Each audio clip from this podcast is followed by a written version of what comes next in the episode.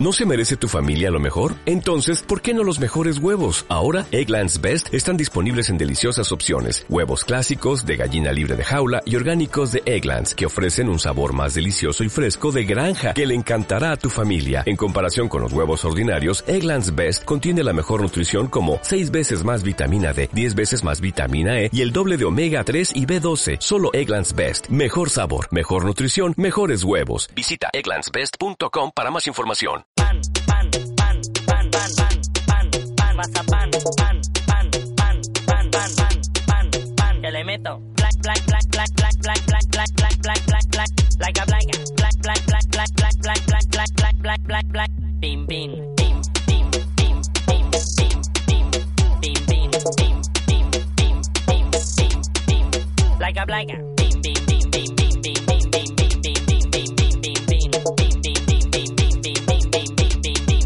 A ver tú, mazapán. Te meto un marmita con todos los piños que le tumbo.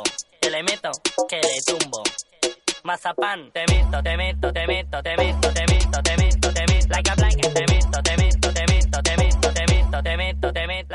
Muy buenas a todos, nueva entrega de Punk y ya estamos on fire. Tercer programa de esta segunda temporada y directamente. Ángel Jiménez, muy buenas, ¿qué tal? Hola, ¿qué tal? Eh, listo para, para la batalla. Jesús López. ¿Qué tal? Muy buenas. Pues aquí estamos preparados para la caña. Y Dante Martín con todos ustedes. Bueno, pues como lo estamos haciendo últimamente, abriendo debate.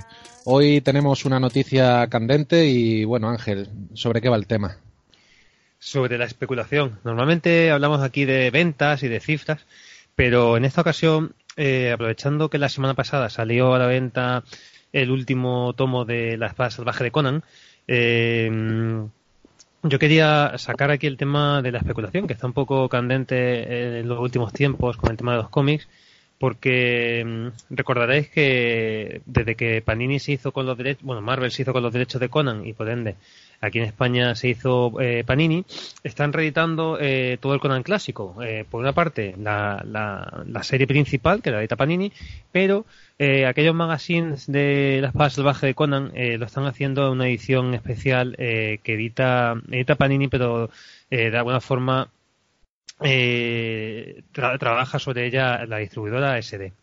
Eh, la particularidad que tiene esta edición es que son series limitadas de 1500 ejemplares y, como decía, eh, bueno, esto se inició, esta, esta, línea se inició en 2015, pero ahora con Conan ha vuelto a ser objeto de polémica porque, claro, hay muchísima demanda con este material que, es verdad que se ha reeditado muchas veces, pero siempre se vende. Y, este tercer volumen, eh, eh, quiero saltar la alarma a algunas tiendas diciendo que iba a haber poco estocaje, que incluso algunas tiendas iban a recibir menos ejemplares de, las reservas que ya tenían. Y, esto unido al hecho de que los dos volúmenes anteriores están completamente agotados y son carne absoluta de, especulación. Hemos visto en eBay, ha habido subastas de hasta 300, 400 euros. En Wallapop es imposible encontrarlo por menos de 100 euros los dos primeros volúmenes. Entonces yo quería poner un poco sobre el candelero este tema que, mm, que si bien en Estados Unidos es, parte de pan de cada día de la industria, aquí no, no es tan habitual y a mí me parece unas prácticas un poco rastreras por parte de las editoriales y especialmente por parte de los especuladores. No sé qué os parece a vosotros. Hombre, mm, que yo si tuviera más dinero me compraba tres, tres de cada y los vendería también porque es a lo que están jugando. O sea, básicamente te están sacando una tirada muy pequeñita y por ende obligas a la gente a que lo compre el primer día porque si no, que es lo que pasa, te quedas sin él. Y si ya lo quieres buscar, pues búscalo de segunda mano y ahí es donde te van a sangrar. Eh, muy bonito todo, ¿no? Claro, bueno, es verdad que las la tiradas son 1500 ejemplares, que por lo que yo tengo entendido, no es especialmente una tirada demasiado baja para lo que vienen siendo los estándares de volúmenes así así grandes, pero sí es verdad que hay mucha demanda con, con respecto a este material. Sí, yo creo que precisamente por eso. Yo es que estoy convencido de que sabiendo que es algo limitado y el tirón que tiene, mucha gente hace eso, se compra varios tomos para luego, pues, delinquir, básicamente. Y me parece muy mal, porque si tú dijeras, bueno, pero es que es una reedición. Ah, pero es que no es una reedición porque son 1500, ya no va a haber más. Bueno, no va a haber más, y entonces ¿qué hacemos? Pero ojo, Si le pregunta a Panini qué es lo que pasa, Jesús, ¿es limitado o no es limitado? Ni ellos mismos lo saben lo que publican ya. que ese, ese tweet al final lo acabaron borrando, ¿no? Por lo visto. Eso Eh, parece, pero hay, hay captura para la posteridad. Sí, sí. Es que de verdad. Para mí, el, problema que tiene esto, a ver, que es verdad que eh, la línea de Marvel Limited Edition lleva ya unos pocos de años funcionando y funciona bastante bien. Y no todos los tomos se agotan tan rápidamente, porque 1500 ejemplares es una tirada bastante buena. Hay editoriales como La Cúpula que lo más seguro una tirada de 1500 ejemplares suele ser lo normal para ellos. Y son productos de larga duración. El problema es cuando se juntan el hambre con las ganas de comer y publica una cosa como es Conan, que es un- una cosa que en España vende como churros, la publicas en un formato limitado. ¿Qué pasa? Que la gente que lee Conan, porque hay gente que solamente lee Conan, no lee cómic en general, va por ese tomo pero con los dientes y se agotan volando. A mí, me, a mí en concreto me afecta precisamente por eso. Yo me he enganchado a Conan, yo siempre es una asignatura que tenía pendiente y me he enganchado a raíz de, de la reedición en, en Tochales por parte de Planeta de lo de Dark Horse. Pero claro, este material me interesa tenerlo, no voy a leerlo inmediatamente, pero, pero es que Muy es mal, eso. O- o- o no, bueno, pero claro, pero eh, son, son tomos caros y yo en circunstancias normales, pues lo que haría es esperarme un poco para comprarlo, pero es que no puedo. O sea, son cosas que tengo que comprar en cuanto salen. Claro. esa- Mira, esa- el- eh, yo creo que la idea de sacarlo en este formato fue a, ha sido a raíz de que hace un año y poco terminó el coleccionable de la espada salvaje de Conan, que lo sacó Planeta y los coleccionables ya saben la tirada que tienen. Y fue un coleccionable con mucho éxito. Fueron 90 tomos donde publicaron toda la espada salvaje de Conan, que es lo que está ahora reeditando Panini. Imagino que habría miedo a que a sacar una tirada normal de unos 2.000 ejemplares y comérselo con patata. El tema es que la edición de Panini al lado de la de Planeta es- tiene una calidad completamente distinta. O sea, es que la de Panini es un producto de lujo tal y como se está publicando, porque es que el, formato que tiene, la calidad de impresión que tiene, eh, la línea que no está borrosa, porque la línea está restaurada por Marvel. O sea, están todos los fotolitos restaurados. Es- se ve con una calidad increíble. Es como comparar un VHS con un Blu-ray. ¿Vale? Esa, esa es la diferencia entre el coleccionable de Planeta y el coleccionable de y la colección de Panini. Además de que la traducción está arreglada, está mejorada, porque la de Planeta tenía algunos fallos gordos y luego que Conan parecía que, que había salido de las 3.000 viviendas. ¿Vale? tenía una, una lengua que no era, no era eh, ah, no, está- no era concorde con la época en la que se, supuestamente está basado lo- las historias, ¿no? Mm. O sea, la edición de Panini es increíble. Era, ha sido un fallo muy grande sacarlo en ese formato, porque ese formato es carne de especulación. Ya pasó con Shang-Chi, con el, eh, el maestro del Kung Fu. El primer tomo se agotó el mismo mes que salió. Al día, a finales de mes había ya en eBay, en todo colección, tomos a 200, 250 euros. Un tomo que, había costado 40. Claro, pero entonces, ¿de quién es la responsabilidad? Porque si dice que, claro, con un material que se ha vendido mucho que la última reedición estaba muy cerca en el tiempo, yo puedo entender que, que exista ese miedo, pero ¿por qué limitarlo de entrada y luego, una vez que ves que es un éxito, que realmente hay mucha, hay mucha demanda, bueno, pues ¿por qué no amplías? ¿Qué problema hay? Porque la tirada, eh, porque tienen, o sea, porque la línea Limited Edition, al estar condicionada a 1500 ejemplares, no pueden reimprimir más ejemplares con el mismo formato. Tendrían que sacar un formato nuevo. Pero ellos no lo llaman, eh, a estos en concreto de Conan no lo llaman Marvel Limited Edition, ¿no? Pero a fin de cuentas lo son. Sí, lo son. Pertenecen, pertenecen a la línea, pertenecen a la línea, aparte tienen el sello de la línea. Bueno, y hasta qué punto mm, eh, no bueno, o sea, es contraproducente decir, bueno, vale, pues a lo mejor estamos traicionando un poco la filosofía de sacar solo 1500, pero a cambio le llamamos de cualquier otra forma y sacamos otros 1000 o otros 500 o los que hayamos estimado que, que se van a vender, porque es que al final Y imagino que eso será ya contrato con SD, porque ten en cuenta que eso lo publica SD. claro. Ya no Yo creo también que tienen, Sí. porque fíjate, el de, por ejemplo, voy a poner un ejemplo de un Limited Edition que se ha reeditado en otro formato, ¿vale? Pasó con Pantera Negra. Eh, Pantera Negra de Jack Kirby, el tomo ni siquiera estaba aún agotado en distribución y ese material lo han reeditado dentro del Marvel Gold de tapadura de Pantera Negra, que viene con dos etapas completamente distintas. Que no sé si recordáis ese tomo. Sí, sí, el de Kirby, que además, de hecho, la edición de Planeta de Panini nueva tenía material adicional, ¿no? Exacto, había pasado un tomo de unas 200 páginas a un tomo de 600, porque habían metido toda la etapa anterior.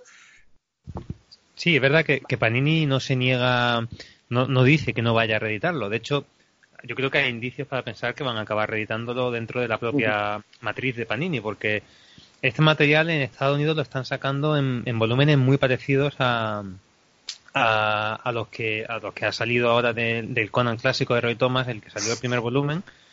Son el doble de grandes que los de Marvel, Limited Edition. O sea, yo estoy convencido de que acabarán sacándolo, pero claro, ¿cuándo? Y luego la gente que ya se haya saltado el, número cero o el primero, ¿qué hace ahora? ¿Se pasa al siguiente? ¿Deja de comprarlo? Yo es que creo que un poco, un poco nefasto la, la táctica de ventas. A ver, imagino que estarán esperando a que, eh, como ya trabajan a nivel europeo, imagino que estarán esperando a hacer una coedición a nivel europeo de la espada salvaje de Conan para que les salga más barata la impresión y todo eso. Y no, y no te extrañes que saquen un tomo de las mismas características al americano de unas mil y pico páginas. Sí. En el momento en el que estén las dos ediciones, la cosa se calmará. Y ya la gente podrá elegir, los que están comprándose los límites seguirán con eso y los otros seguirán con lo nuevo que esté sacando Panini. Y esas dos ediciones pueden coexistir en el tiempo. Claro, es que lo que yo no le veo mucho sentido es el caso de eh, si es una línea un poco distinta a Marvel Limited Edition, porque el diseño es distinto, no tiene nada que ver.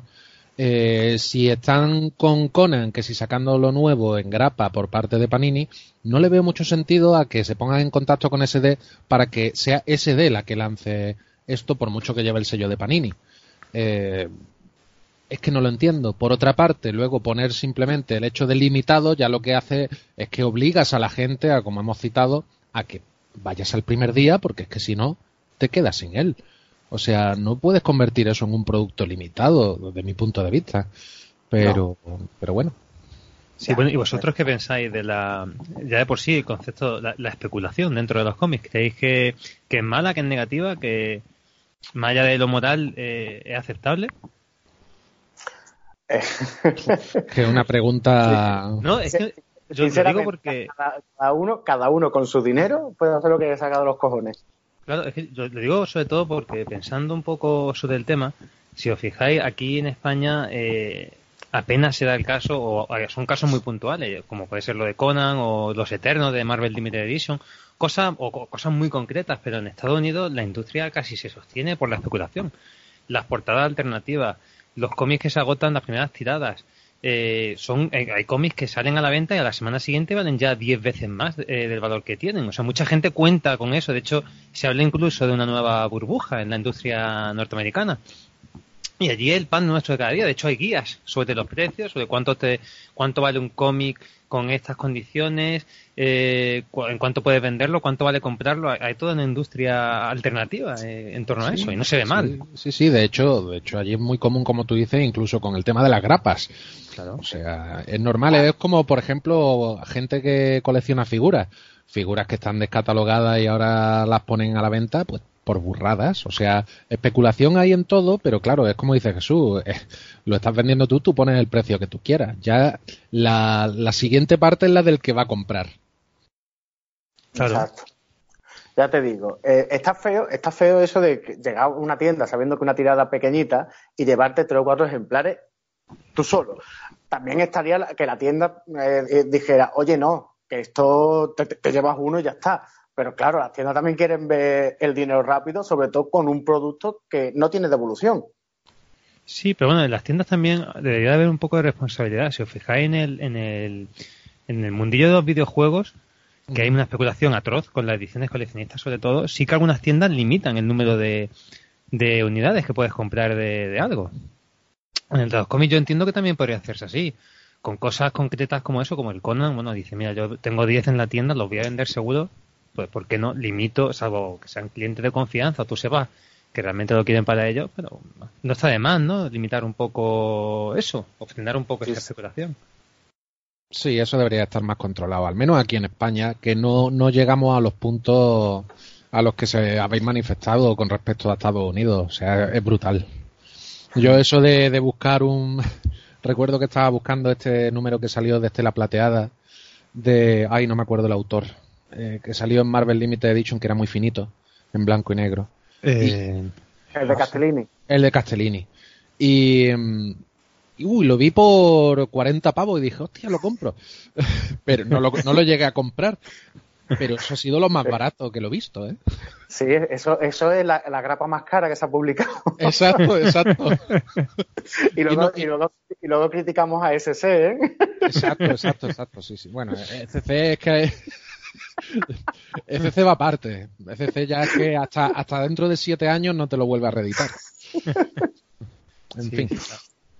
Pues es más curioso porque en Estados Unidos ya se- no, no es tanto el valor de, de la lectura o del coleccionismo, sino la inversión. Es decir, mm, una primera tirada de, pues, por hablar de un cómic así relativamente reciente que vale muchísimo dinero, el primer cómic, el primer número de Walking Dead, eh, la primera edición vale una burrada de dinero y sin embargo cualquier edición posterior vale un- Sí. una mierda. O sea, o un recopilatorio no vale nada. Entonces, es eso, hay, un- hay todo un mercado especulativo como inversión del cómic que aquí no lo hay, desde luego.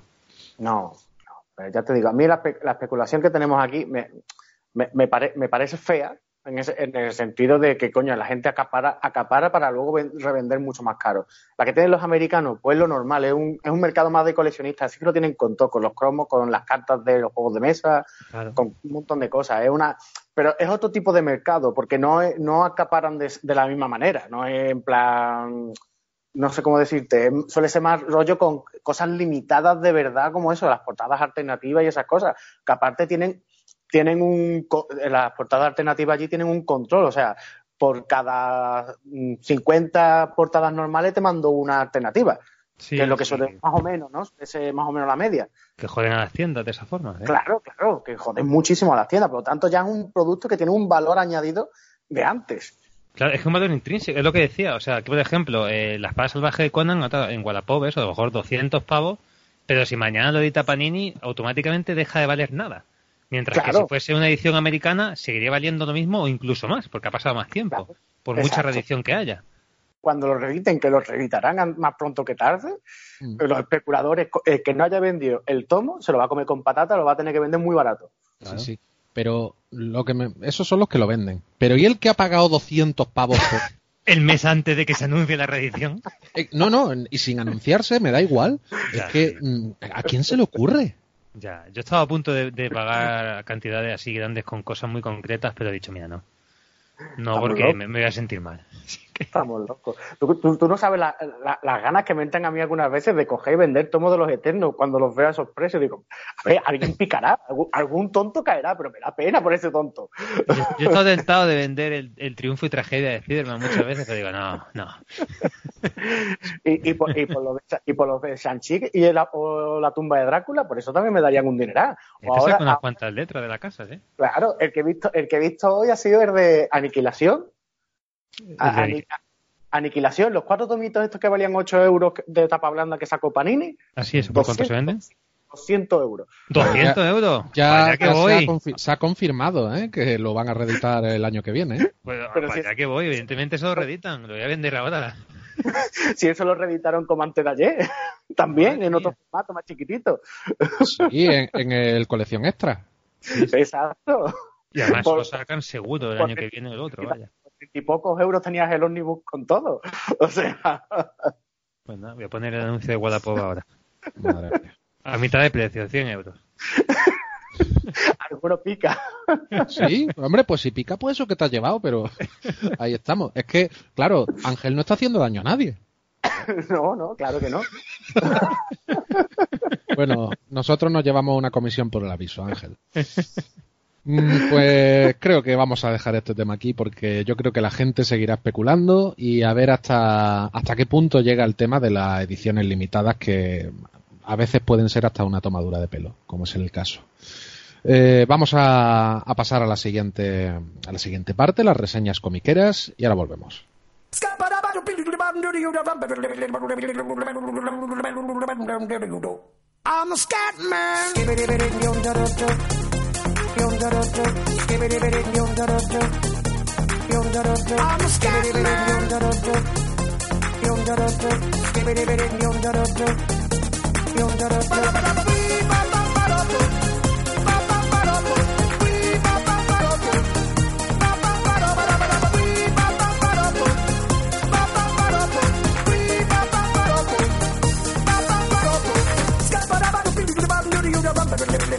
I'm a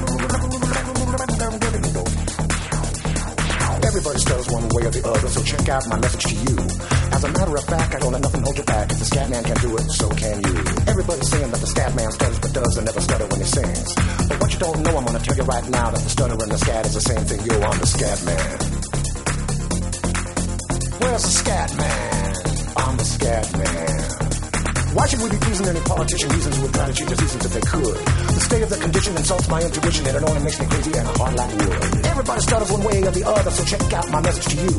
As a matter of fact, don't let nothing hold you back. If the scat man can do it, brother, so can you. I'm the scat man.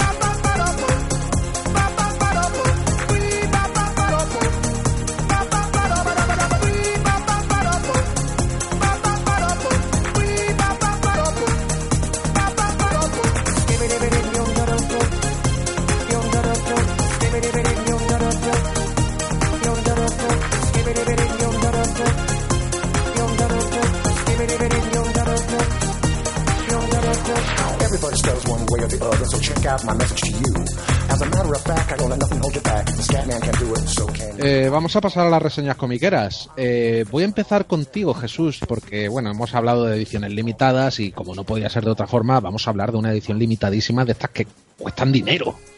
Claro, mucho dinero. Yo vengo a hablar de Los Hijos del Tigre. Toma. Artes marciales a más puro estilo setentero. Pero Eh. ¿está descatalogado ya o no? No, este no. Ah, Esta, esta no está descatalogado, por suerte, ¿eh? O sea, Eh, Esto también es de Marvel Limited Edition, ¿no? efe- efectivamente. Este, eh, este tomo salió, creo que recordar, el año pasado, si no recuerdo mal. Eh, un tocho de unas 600 páginas aproximadamente, pero no todo en las 600 páginas es historia. Pero bueno, a eso vamos más adelante. De los hijos del tigre nos presentan a, tres, a tres chavales, ¿no? Que, que cuando se juntan y rezan un lema, obtienen el poder de uno, el poder del, hijo del tigre. Esto, eh, eh, la serie es una serie muy entretenida, muy carga, eh, muchos clichés de la época, evidentemente, ¿no? Porque claro, bebe de, de todo, de todo el cine de, del momento, incluso de las series como Kung Fu, ¿no?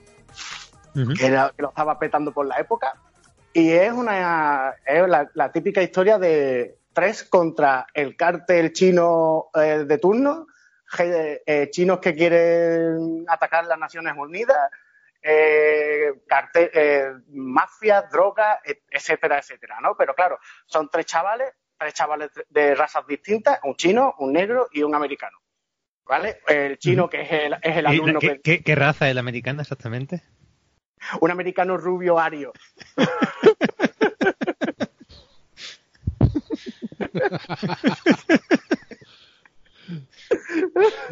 ¿Pero ¿Tú estás seguro de que es americano?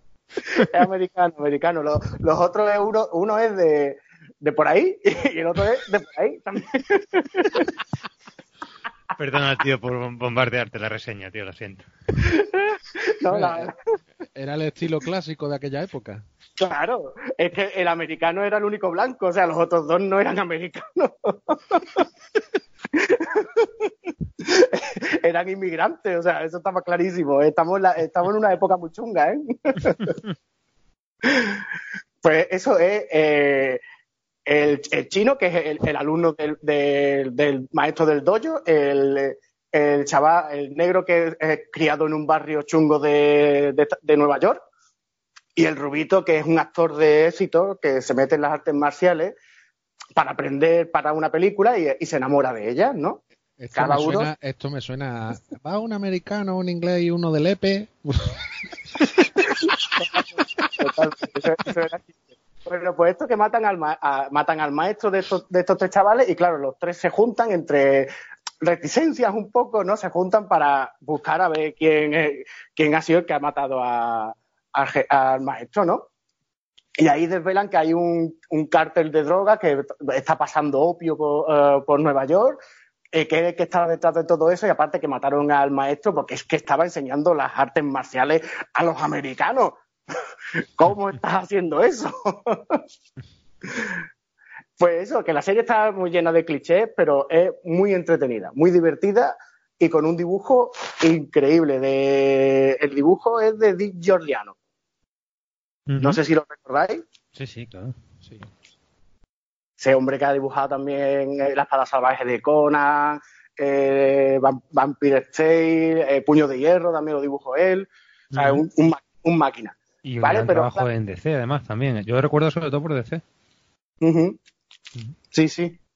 Pues ya te digo, el- las historias de estos tres, increíbles. Eh, aparte con un, con un final que, que a mí me ha dejado con, con el culo un poco roto, la verdad. Pero bueno. Luego, luego continúa, esto continúa en el Limited Edition del Tigre Blanco. Mm, Vale. o, sea, o sea que eso es otro, ¿no?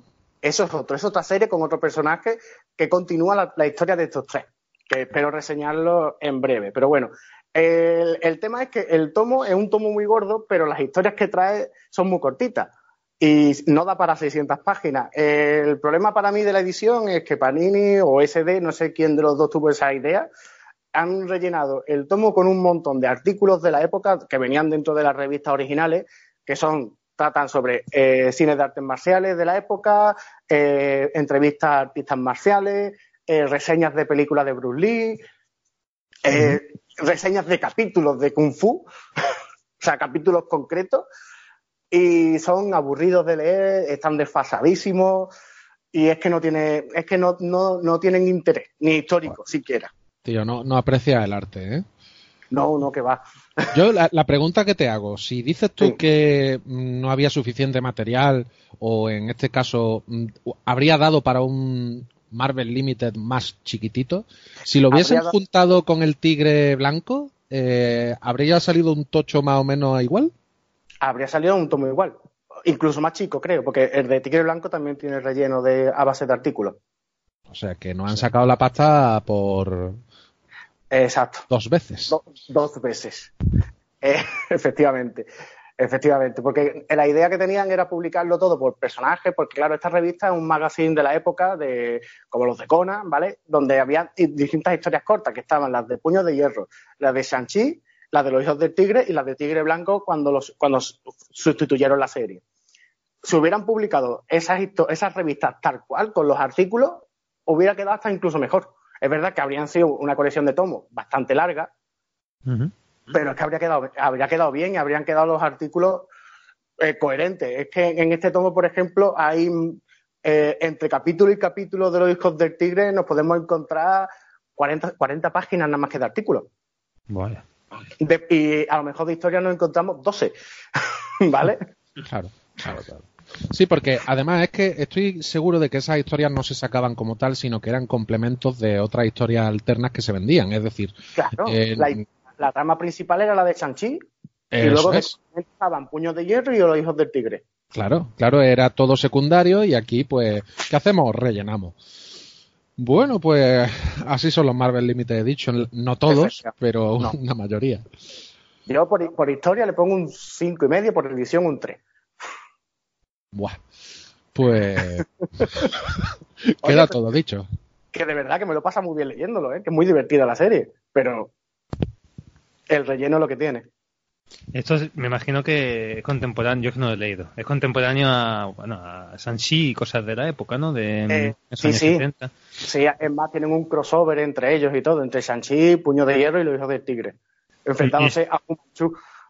¿Y, y se publica en el tomo? Sí, ese se publica en el tomo. Bueno. Muy bien.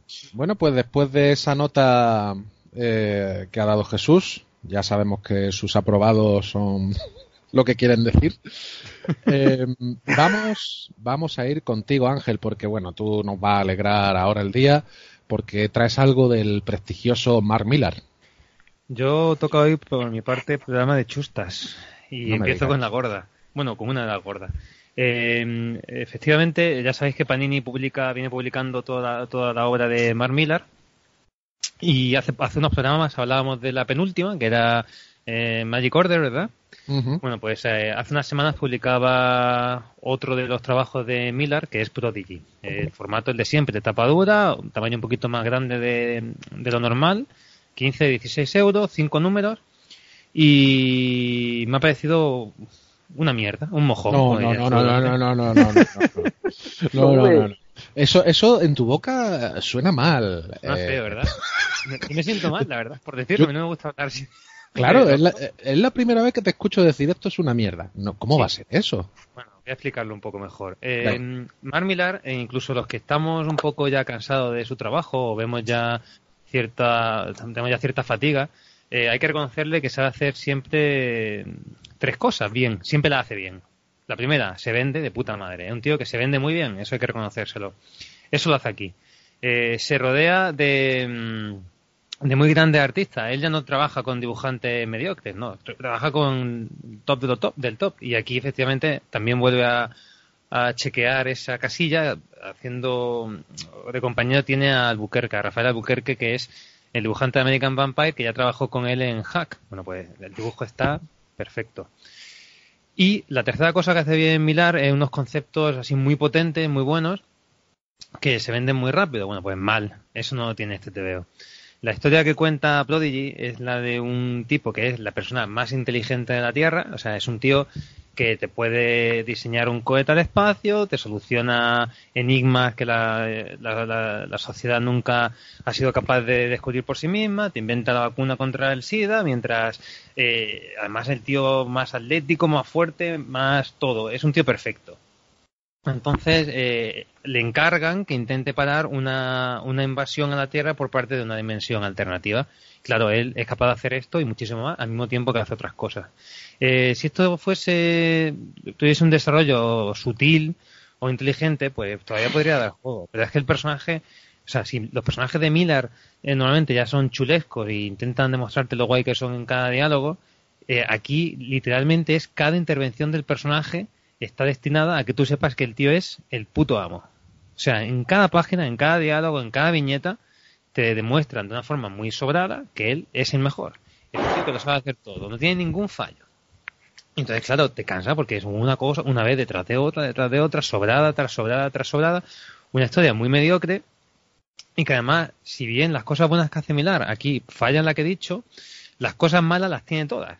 El desarrollo es súper atropellado y muy superficial, los personajes tienen una sola dimensión y una cosa que a mí ya me parece de chiste, y es que en el penúltimo número hay una puta traición. O sea, otro personaje traiciona al protagonista, como en todas las obras de Mark Millar. Entonces, dice, bueno, tío, es que, es que ya te veo venir desde el principio. Eh, yo me imagino que esto es porque el desarrollo ya no, él ya, él ya hace tiempo que no piensa en, lo, en los cómics, sino que el desarrollo está pensado para una serie de televisión de 8 o 10 capítulos, que yo me imagino que de esa forma sí tendrá una, una narrativa más interesante. Pero en una lectura de 20 minutos, ni llega a nada, ni, desde luego empatiza con los personajes y aparte de eso, no tiene ningún factor sorpresa. Eh, o sea que esto, como está destinado dentro del Miller Wall, que lo ha comprado Netflix, igualmente va a tener serie. Sí, seguro. De hecho, de hecho ya estaba, de hecho creo que esta de la, eh, al igual que Magic Order, creo que también eh, entra dentro del paquete de, de obras que antes de que empezase a publicarse el primer número ya habían anunciado que iba a ser un, un proyecto para, para Netflix. No sé si serie de televisión o película, mm, pero sí, sí, esto, de- es más, eh, al final del, del cómic, del tomo, de la edición de Panini, que la edición está muy bien, la verdad no puedo decir nada, hay unos diseños conceptuales de los personajes y no los hace Albuquerque, sino que, si no recuerdo mal, eh, lo acreditaban a una especie de consejo creativo de, de Netflix, con lo cual entiendo que, que- el desarrollo ha sido, ha sido coetáneo. Tanto el cómic por un lado, que me imagino que es el- lo que vendió este hombre, como el desarrollo, la preproducción de, de, de la serie o película, lo que quiera ser. O sea, Miller está quedando muy mal por el hecho de, bueno, sí, está pensando en que toda esta nueva línea de cómics desde Jupiter Circle hasta aquí están pensadas para ser series, si estamos viéndole el patrón en todas, quiere decir que no se está complicando la vida, está siguiendo, pues eso, el patrón y para qué vamos a innovar, ¿no?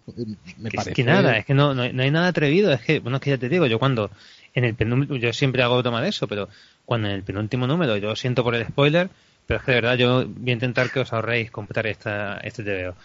Cuando en el penúltimo número veo que pasa lo que pasa en todos los cómics de Millar, y además que el, desenlace es exactamente igual a todos. Dice, bueno, eso, eso no es un spoiler. No, no, claro, es que te pase. A lo mejor hay gente que, que no, yo es que no compro mi cómic de Milar sin su traición en el último número, yo no me lo compro. Pues a lo mejor sí, entonces tranquilo que vas a estar satisfecho. Pero es que te digo, es que el protagonista es súper desagradable eh, y luego la trama es sota, caballo, rey. No hay ninguna sorpresa. Bueno, pues, eh, ¿qué puntuación le das? Yo, que ¿Cuántos pan? Mira, eh, no quiero darle una puntuación muy baja porque realmente el dibujo de Albuquerque es una gozada. Pero es que me ha parecido muy, muy malo, posiblemente lo, peor de, de Miller en, años. Así que le voy a dar un 2. Es un, pues a mí no me ha gustado. Totalmente. No me ha gustado nada. Pang. No veas. bueno, pues voy a intentar aliviaros un poco de este eh, de este mal augurio que hay aquí, porque parece que últimamente lo que leemos es un mojón. Pero no es así. El otro día Jesús me dio el toque, dice que no leo cómics viejuno y yo me voy a trasladar a los 80. Eh, voy a hablar de Superman Mundo de Krypton. Y este joyo, digo este joyo, este cómic me parece una joyita de esas con las que se puede especular, pero gracias a Dios hay gente que lo vende y mm, baratito que yo me lo pude pillar de segunda mano y baratito. Em, y digo, baratito ¿por qué? Porque esto realmente es curioso. Mm, bueno, eso, eso quizá lo menciona al final, porque os puedo decir dónde podéis encontrarlo y dónde no. ¿eh? Em, el mundo de Krypton, digamos que es una historia de John Byrne que sería lo que abriría el camino para toda la nueva línea de Superman después de la, de la post-crisis, es decir, crisis en Tierra Infinita. A partir de ahí empezaron a salir nuevas, nuevos orígenes, nuevas historias de personajes, recomenzando desde, pues eso, desde su inicio. Y en este caso, pues tenemos el mundo de Krypton, que sería lo que abriría la puerta a la nueva etapa de Byrne con el hombre de acero. Eh, la verdad que es una historia genial, pero tiene un problema que es una historia que daba para una saga grande y gorda y todo te lo mete mm, en cuatro grapitas, en cuatro números. Y está todo tan condensado que te puede llegar a explotar la cabeza. Porque son conceptos, mm, son ideas y son historias que nunca se había hablado de ellas y analizan el mundo de Krypton desde su origen, no como la mayoría de historias de Krypton donde nos hablan de lo típico, ¿no? De, esos últimos movimientos de los padres de Superman cuando está el planeta a punto de reventar y lo envían a la Tierra. No, no, no.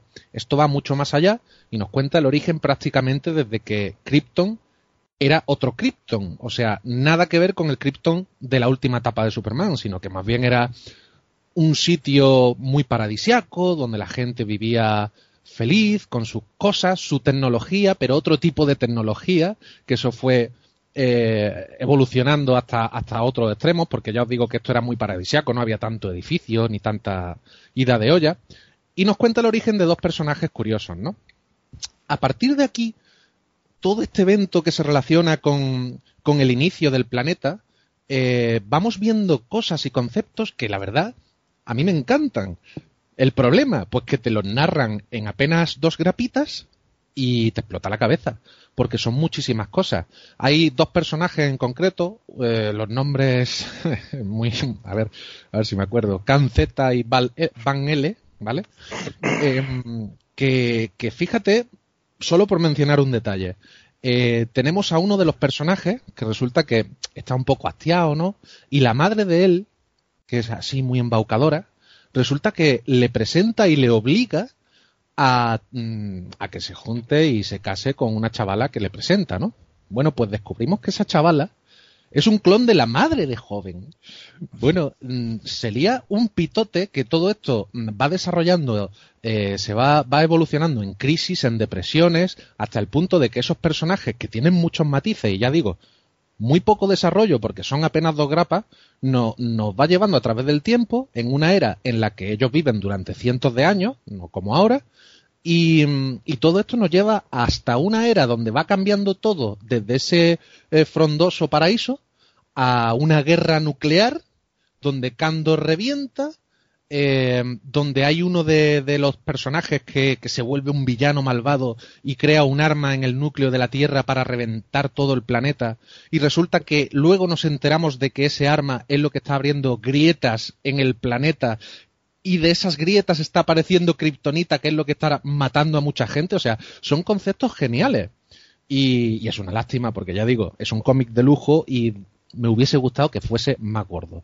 Todo esto al final lo trasladamos a la época donde en la última grapa, en el último número, nos remontamos a ya Superman aquí en la Tierra, eh, contándole a Lois qué es lo que él siente. O sea, ahí nos metemos en la piel del personaje.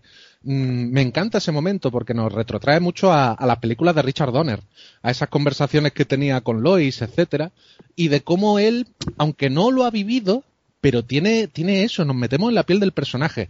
Y es ahí donde está la característica de este cómic, esta línea, que para mi gusto, Superman anteriormente se había visto pues como eso, como un dios. ¿eh? Era un hombre, pues, que, que lo podía todo.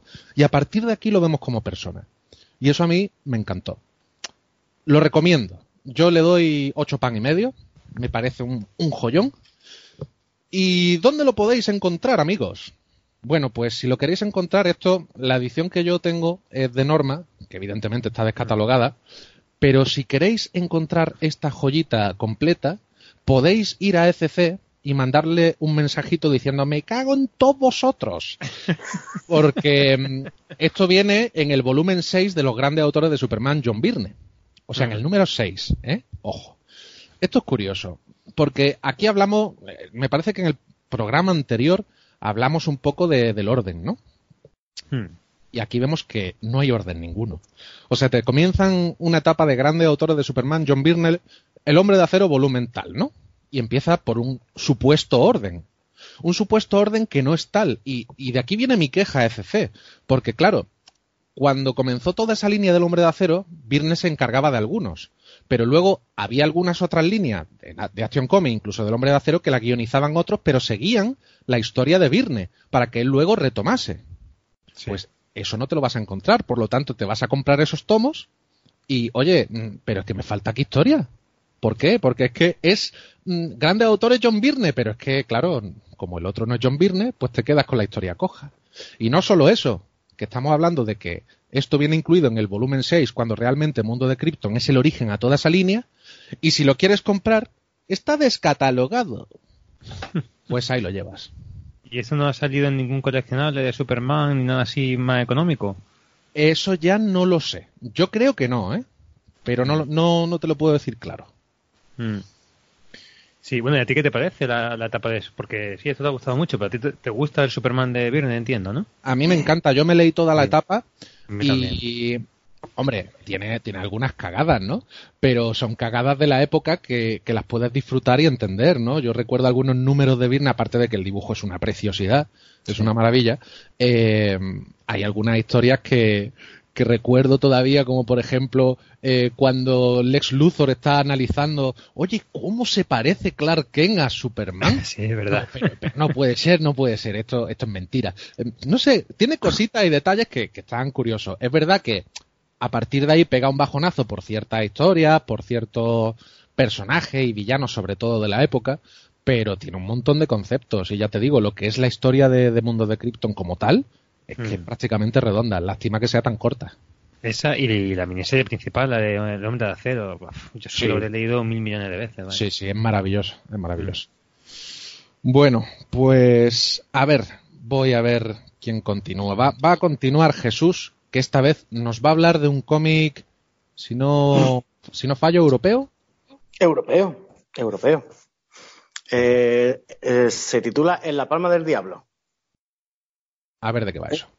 ¿De qué va? Pues nos encontramos eh, en Hollywood después de la Segunda Guerra Mundial, ¿vale? El Hollywood de las maravillas, el Hollywood de, de, del arte, de, de, del famoseo, de las grandes fiestas, pero no todo es bonito en Hollywood. Hollywood en aquella época to- casi todos los, grandes estudios estaban controlados por las mafias. En plan, si tú no me pagas lo que te pido, los actores no van a actuar. O lo mismo, mañana te encuentras muerto. O sea, un poquito de cuidado, ¿no? Nos encontramos en ese, en ese Hollywood oscuro. Y en ello eh, tenemos a nuestro protagonista, eh, William Lawford, un veterano de la Segunda Guerra Mundial, que, ahora es agente del FBI y se infiltra dentro de, ese mundo como un nuevo productor que quiere montar una, una, gran película, ¿no? Y claro, se empieza a codear con, con toda la gente, con todo el famoseo que hay por ahí, para poco a poco ir montando su estudio y a la vez ver cómo, cómo se le va acercando a él la mafia, ¿no? Para, para meterse de lleno con ello e, intentar detener a toda esa gente. Pues eso, poco a poco se, va, se va, va acercándose a, actores y de golpe lo meten eh, eh, con una chica con la que él había quedado una noche, una noche antes, a esa la asesinan y empiezan a, a inculparle. Ya hay un policía detrás de él, eh, la, mafia se le empieza a acercar cada vez más para pedirle dinero, para que pague la- los royalties, incluso antes de empezar a grabar la película, ¿no? Porque si no, no va a haber ningún actor con él. Y claro, la trama poco a poco se va complicando, pero él cada vez se va arrimando más y, llega, y no sabe si en algún momento va, va a dar el salto y va a cambiar de bando y se va a juntar con los mafiosos o va a ser fiel a sus principios y los va a detener a todos. En general, el, el cómic es súper interesante. Aparte, hay un montón de guiños actores de la época. Ves, la sus representaciones dentro del cómic. Hablan de, la- de películas que se, que se publicaron en- en- entonces. Y la verdad que está muy bien, muy dinámico, muy con un dibujo espectacular. Tal vez me falle un poco en la parte final, que el desenlace es muy apresurado. Pero claro, estamos hablando de que esto en su día fueron dos álbumes europeos solamente, que están en, en integral en, en este tomo que ha publicado Yermo. Pero en, líneas, gen- en líneas generales es una historia muy entretenida y muy chula. ¿Cuántos pan? Eh, le voy a poner un 7. Y esto está disponible reciente, ¿no? Esto salió el año pasado. Vale, dos tomos, historia cerrada, ¿no? No, no, solo, solo un tomo, solo un tomo. Ah, solo un En- tomo. En, en Francia fueron dos álbumes Ay, y aquí lo ha publicado en un, en un solo integral. Muy bien. Bueno, pues Ángel, llévanos al maravilloso mundo manga. Yo es lo que decía antes, este programa vengo de bajón, Madre mía. porque sí, traigo Samurai 8, que es, eh, es la nueva obra del autor de Naruto. Yo esto me lo compré porque, bueno, a mí Naruto, los primeros tomos me gustó mucho en su día, luego me acabó cansando hasta el hartazgo. Y Boruto no quise probarla, a pesar de que no hace prácticamente nada más allá de supervisar la historia, pero el caso es que empecé a leerle y me gustó. Entonces, esto yo principalmente le he dado una oportunidad porque aquí ha salido, a nivel editorial hay que mencionar que, aparte de que ha salido muy barato, a un precio de 2,95, eh, un tomo normal y corriente, de que en circunstancias normales valdría 7-8 euros, bueno, pues ha salido a 2,95. Y también hay que, señalar que sale al mismo tiempo que en Japón, ha sido una edición simultánea. En Japón han salido los dos primeros tomos, pero aquí solamente el primero, pero la fecha ha sido la misma. Entonces, esto ya lo, hecho, lo hizo Norma hace poco con, eh, con Eden Zero, la, eh, de Hiro Mashima, y aquí lo hace Planeta con esta obra. Hablando ya del cómic en sí, eh, decía que, que vengo de bajona porque la verdad es que no me, no me ha gustado nada. Eh, es un manga que parece que está hecho en un laboratorio. Eh, yo imagino a los, editores de la Shonen Jump pensando, bueno, vamos a, vamos a, co- a hacer, vamos a cocinar un, manga de éxito. Tenemos al autor de Naruto. ¿Qué se espera del autor de Naruto? Que haga un, un manga pues de ninjas o algo parecido. Bueno, pues un manga de un samurái. El protagonista, un chico que parece que no tiene mucho talento, pero que, que hay algo, alberga, algo en su interior. Vale, vamos a meterlo también. ¿Qué es lo que le gusta a la gente? La gente le gusta eh, bueno, pues lo típico, que haya combates, que mm, eso, el tema de los samuráis, que una serie de cosas que, que son los ingredientes típicos de un shonen, y es más, típico de un shonen de éxito, lo introducen aquí, pero queda muy artificial. Y al final, bueno, no solamente artificial, queda muy farragoso.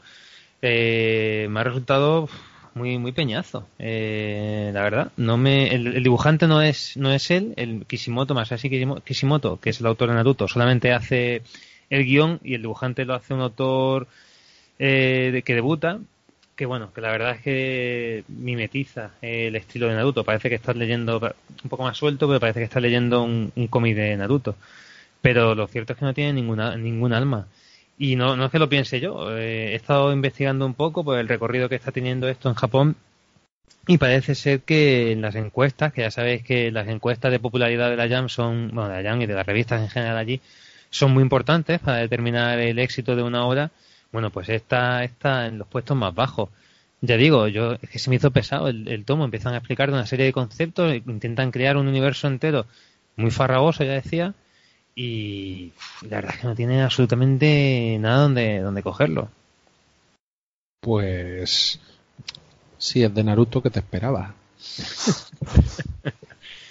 yo ya digo, la gente que, que, le guste mucho Naruto o que en general le guste el shonen, yo, yo me incluyo dentro de la gente de, de los no, fans eh, de, y de Jesús shonen. también, Jesús también. Yo también. Y yo, yo, yo lloro con Naruto cada vez que la releo, ¿eh? Yo lloré con Naruto al final, pero por otros motivos. ¿Verdad? Luego, luego queréis tener criterio. Para mí no tenéis criterio ninguno. No, a mí me encanta. Los shonen que están bien hechos, un, un, shonen bueno a mí me gusta mucho y la verdad es que este, pues, ¿por qué no iba a funcionarme? Pero es que es lo que digo, o sea, está demasiado prefabricado. O sea, cualquier persona que, que sepa los códigos del shonen ve claramente la intencionalidad, no solamente de cara al público japonés, sino incluso guiños a, al mercado internacional. Está demasiado manufacturado. No, no se ve una creación pues eso, que surja de una, de una necesidad creativa, sino pues eso, un manga de laboratorio. Pues, a ver, que yo sin acritud, ¿eh? yo respeto a, a vosotros si os gusta Naruto. Lo que pasa que no, ojalá tuviese yo el alcance de poder leer todo lo que vosotros leéis, que abarcáis de todo. A mí la verdad es que yo empecé a leer Naruto y no, no iba conmigo. a ti te pillo muy viejo. seguramente, seguramente. A ver, yo, tú empezaste a leer Naruto cuando te lo recomendé que le dieras una oportunidad y fue hace cuatro días, más o menos, como quien dice.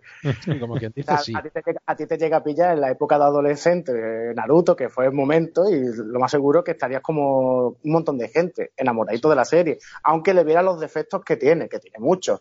Uh -huh. Pero aún así, sobre todo la trama primera, te encantaría. Sí, a mí los primeros 20 tomos me parecen muy chulos, muy, muy chulos y muy frescos en su día. Y esto, bueno, pues eso, yo Claro, lo bueno que tiene es que son 3 euros. O sea, que si realmente tú dices, no, es que yo quiero leer lo nuevo del autor de Naruto, bueno, pues venga, bueno, da pues una tienes, oportunidad. Tienes papel para limpiarte el culo, Mira, al menos, por pues, 3 euros. De alguna forma, sí. sí bueno, por, por, lo menos no, no, te sientes estafado, no dices, joder, me he gastado 7 euros. Bueno, ¿cuántos pans? Eh, pues mira, 2,95 pans le doy. no, ya. Queda todo dicho. Bueno, mira, vamos a terminar bien. Eh, vengo a hablar de una cosa especial que es USA, ¿vale? Y esto cuando llegue os invito fervientemente a que lo trinquéis, porque me ha parecido maravilloso. Quizás no tanto lo que conlleva el evento. Me estoy, estoy refiriéndome a, este evento que salió en verano, que fue el año del villano, Year of the Villain, o The Villain, o ¿cómo se dice, Ángel? Villain. Villain, Year of the Villain. Bueno, pues este evento realmente, mm, aunque no lo parezca, lo creó eh, Scott Snyder, para variar, que parece ser que es la mente latente de DC. Digan lo que digan, lo es. ¿eh?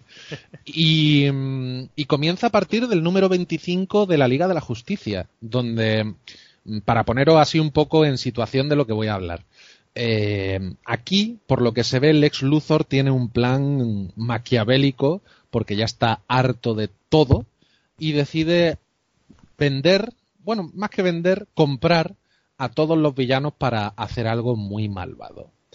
Y esto es lo que lleva al evento de Leviatán. Eh, este evento de Brian Michael Bendis, eh, donde nuevamente, ojo al dato, eh, trata de hacer una historia de espionaje. Oh, vaya. Eh, una historia de espionaje donde, bueno, están envueltos muchos superhéroes, ¿no? Entre otros, pues, The Question, Batman y sobre todo Green Arrow, ¿no? Y, y bueno, un evento de descubrir quién es Leviatán. Eh, yo le he echado un vistazo y la verdad voy a usar la palabra mojón. Mojón. Bueno, esto es todo esto que como he dicho va relacionado con, lo, con la intención de, del ex Luthor, nos lleva al Batman de Tom King. Y a partir del número 75 eh, es donde nos encontramos, y esto, bueno, no es que sea un spoiler porque esto se ve en las portadas, nos encontramos con que Bane es el dueño de Gotham. No sabemos qué ha pasado con Batman, o habrá que leerlo, eh, porque no sabemos dónde está, y Bane y sus secuaces se han apoderado de toda Gotham. Pues, evidentemente, como ahora reina el caos, a partir de aquí comienzan a salir tiradas de ese evento, Year of the Villain, con villanos. Y vengo a hablar del siguiente evento. Eh, Joker, el número uno. Es muy peculiar, muy peculiar en el aspecto de que lo guioniza nada más y nada menos que John Carpenter. Y ya esto tiene mi respeto. ¿eh? Bueno, John Carpenter, para aquel que no sepa quién es, si hay alguien en el mundo, es el que creó La Noche de Halloween. Es el, el que inventó ese mítico ser que tanto le gusta a Jesús, Michael Myers. Y, y, bueno, nos ha dado obras magníficas como Golpe en la Pequeña China, Rescate en Nueva York, La Cosa. O sea, esto ya mmm, respeto, ¿eh? Respeto. Claro, tú ves a John Carpenter en un cómic de, de, DC y encima hablando del Joker, pues no sabes qué es lo que te puedes esperar, porque sobre todo esto, digamos que es un concepto sacado precisamente de, ese momento en el que el Joker está en Gotham, desatado, escapado, y Gotham ahora es una ciudad sin ley. ¿Vale? Así, ese es el antecedente. ¿Qué es lo que nos vamos a encontrar en esta historia? Pues nos vamos a encontrar a un Joker que, aprovechando todo ese Biden, se lleva un chaval que acaba de salir del psiquiátrico de Arkham, que por lo que se ve no está muy bien de la cabeza, y lo coge para ser su mentor. Hasta tal punto que se convierte él en Batman y a su mentor, o sea, y a su pupilo lo convierte en Robin. Bueno, pues lo que nos vamos a encontrar aquí es un despiporre de un auténtico serial killer. O sea, mmm, no vamos a ver a un Joker eh, como el de la película, ¿vale? Porque es lo que tenemos reciente, a un Joker enfermo, que es lo que muchos nos han tratado de contar. Es que Joker está enfermo. No, no. Joker no es que esté enfermo. Joker es que es malo y le encanta usar su maldad, sobre todo porque está enamoradito de Batman. ¿eh? Vamos a, a, dejar eso claro. Y eso es lo que más me gusta de esto. ¿Por qué? Porque hay un par de escenas en el cómic que no voy a revelar porque las tenéis que leer, disfrutarla y llevaros las manos a la cabeza, porque estoy hablando de un número de 40 páginas que es muy violento, muy duro, donde vemos a un Joker como tiene que ser el Joker. Es decir, eh, si hay que matar, se mata, ¿vale? Pero ¿de qué forma? Eso es lo que tenéis que ver. Y sobre todo el resultado, porque hay dos momentos en los que me recordó mucho sobre todo, si, no sé, no, no sé, no sé cómo, cómo, sería la palabra, pero me recordó mucho, me retrotrajo a, a la broma asesina. Eh, no como homenaje ni nada, sino por ciertos aspectos en los que te da esa muestra y esa devoción de cómo Joker no puede vivir sin, sin Batman. Porque se da cuenta de que la ciudad es que, como todo el mundo está haciendo el mal, mmm, él se siente como que no tiene cabida. Porque a él le gusta que, que, que esté todo bien para él liarla de verdad. Y ahora ya que está todo liado, pues dice, ¿qué hago? Pues coger a este que está un poco atolondrado y le vamos a enseñar unas cuantas cositas. Y ya os digo que hay dos escenas que os vais a llevar las manos a la cabeza y por tanto a mí eso, aparte del desarrollo que me ha, me ha encantado, eh, yo creo que esto de cara a unos años se puede convertir en un cómic imprescindible. Yo es que, mm, de verdad, aunque parezca que, que estoy vanagloriándolo mucho y tal, yo lo pongo a la altura de la broma asesina, ¿eh? Es que me, me ha encantado, me ha encantado. Sí, sí, sí. Sí, es que en 40 páginas me ha parecido fascinante. Pues te voy a decir, has dicho que eh, número uno, ¿es, es un, un especial o, o, va a tener alguno más? Eh, en principio yo creo que es número uno porque va en referencia a villanos. Porque ya ah. te digo yo que mm, van a presentar a cada villano en un número especial. Entonces, vale. realmente no sé si va a tener continuidad esto del Joker o solo va a ser este número y el siguiente número va a ser otro villano. Uh -huh. ¿vale? Porque digamos que son números especiales. No te lo puedo confirmar, uh -huh. pero... A mí se me hizo gracia porque lo anunció DC, yo qué sé, evidentemente fue una coincidencia, pero como 15 días después de, de que Marvel anunciara que JJ Abrams iba a guionizar una miniserie de, de Spider-Man. Spider-Man. Sí. Sí. Uf, pero qué mala pinta tiene eso, ¿eh? Eh, bueno, en el caso de Spider-Man es que... Es que, es que no, no, espera, espera, lo has dicho mal. es- No, es- sí, sí, no la es- guioniza JJ. Eso es lo que te iba a decir, eso que te iba a decir. Anunció que JJ Abrams iba a hacerla, pero luego resulta, claro, que, que en realidad el que la hace el hijo. Claro, el niño, el niño. Claro. Ay, ¿te gusta Spider-Man? ¿Tú quieres hacer un cómic para Marvel? ¡Sí! Toma. Pero, ¿y, y tú crees que.? Porque eso, yo tengo la duda, ¿eh? ¿Tú crees que John Carpenter ha guionizado este cómic? ¿De Joker? A- o sea, ¿tú, a tú ves a John Carpenter, a John Carpenter ahí? O, o Yo, yo veo, yo veo mucha brusquedad aquí, muy John Carpenter. Es verdad que es co-guionista, pero Ah. dicen que la idea es suya, porque Claro. es guionista tanto él como Anthony Burch. mm, Pero, sí, la idea y las pautas Sí. generales, ¿no? pero vaya, es que ya te digo que se nota porque hay terror aquí, ¿eh? Pero terror de, de decir, mm, aquí va a morir alguien y si va a morir se va a hacer en condiciones, ¿sabes? O sea, ya te digo, mm, tú mm, ponle la cara al Joker de Michael Myers y es que, es que, es que se une, se une. Y aunque pueda parecer raro, ya te digo que toda esa unión y esos conjuntos que, que hacen de, de la unión a- a- al amor que le tiene a Batman, porque es que ya te digo que hay, sobre todo la escena final que se queda en la retina, te vas a dar cuenta de esa pasión. Y, y, oye, aplaudí con la oreja. Qué bien. Esto está aquí inédito todavía, lo publicará FC en breve, me imagino. Sí, a saber de qué forma, no lo sé. Sí, me- me- claro, pueden hacer- optar por hacer la grapa o coger todos los one shots de villanos y cascarlo en un tomo rústica y tirar para adelante. Sí, y me, me, me- sí, rústica. Me parecería una lástima porque es verdad que, que esto es chiquitito y ya te digo, no sé si esto va a continuar por parte de Carpenter o esto va a ser una historia como tal. Pero ya que se estilan tanto las grapitas de tapadura, sácame este evento así. ¿Por qué no? no, no te extrañe, ¿eh? 40 páginas dan para su tapita dura de 12 pavos, ¿eh? Ahí está, ahí está. Lu- lu- Luego lloráis porque sacan cosas de esas. Es que es muy caro, que es que no puedo. No, no, no, es ver- estoy totalmente de acuerdo. Pero, ¿sabes qué? Que me ha parecido tan bueno que me parecería eh, un poco cutre comprarlo dentro de un compendio de cosas, ¿sabes? Eh, bueno, Mm. que lo saquen, porque lo saquen en grapa directamente. Sí, la verdad que, que molaría, ¿eh? Porque yo esa grapa me la compraría para tenerla. ¿eh? Pues nueve pan y medio. Hola, Ole. muy bien. No. Uy, tu nota más la- alta, creo, ¿no? La nota. Creo que sí, es que, es que me ha parecido fantástico. Sí, sí, no veas. Pues, bueno, hemos terminado bien el programa.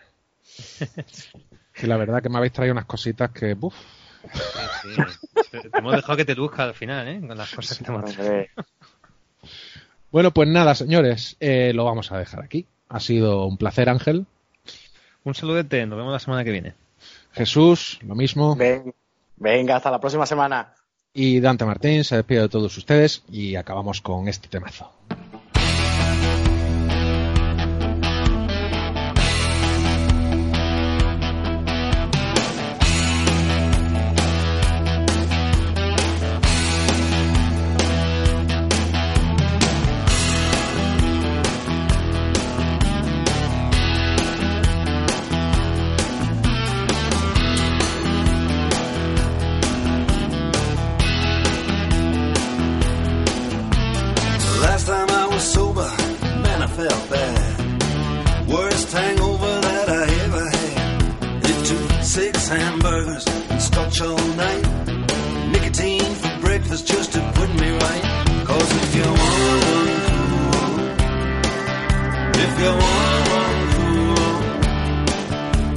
go on.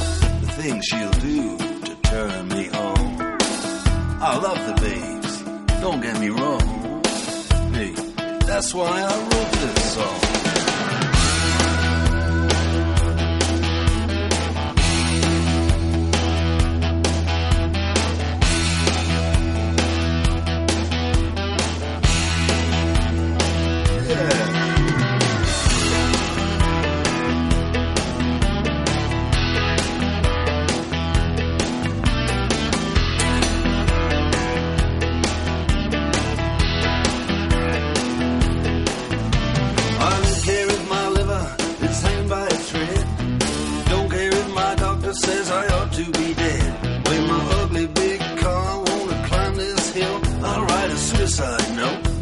On a hundred dollar bill goes if you wanna uncool. If you wanna uncool. Yes, if you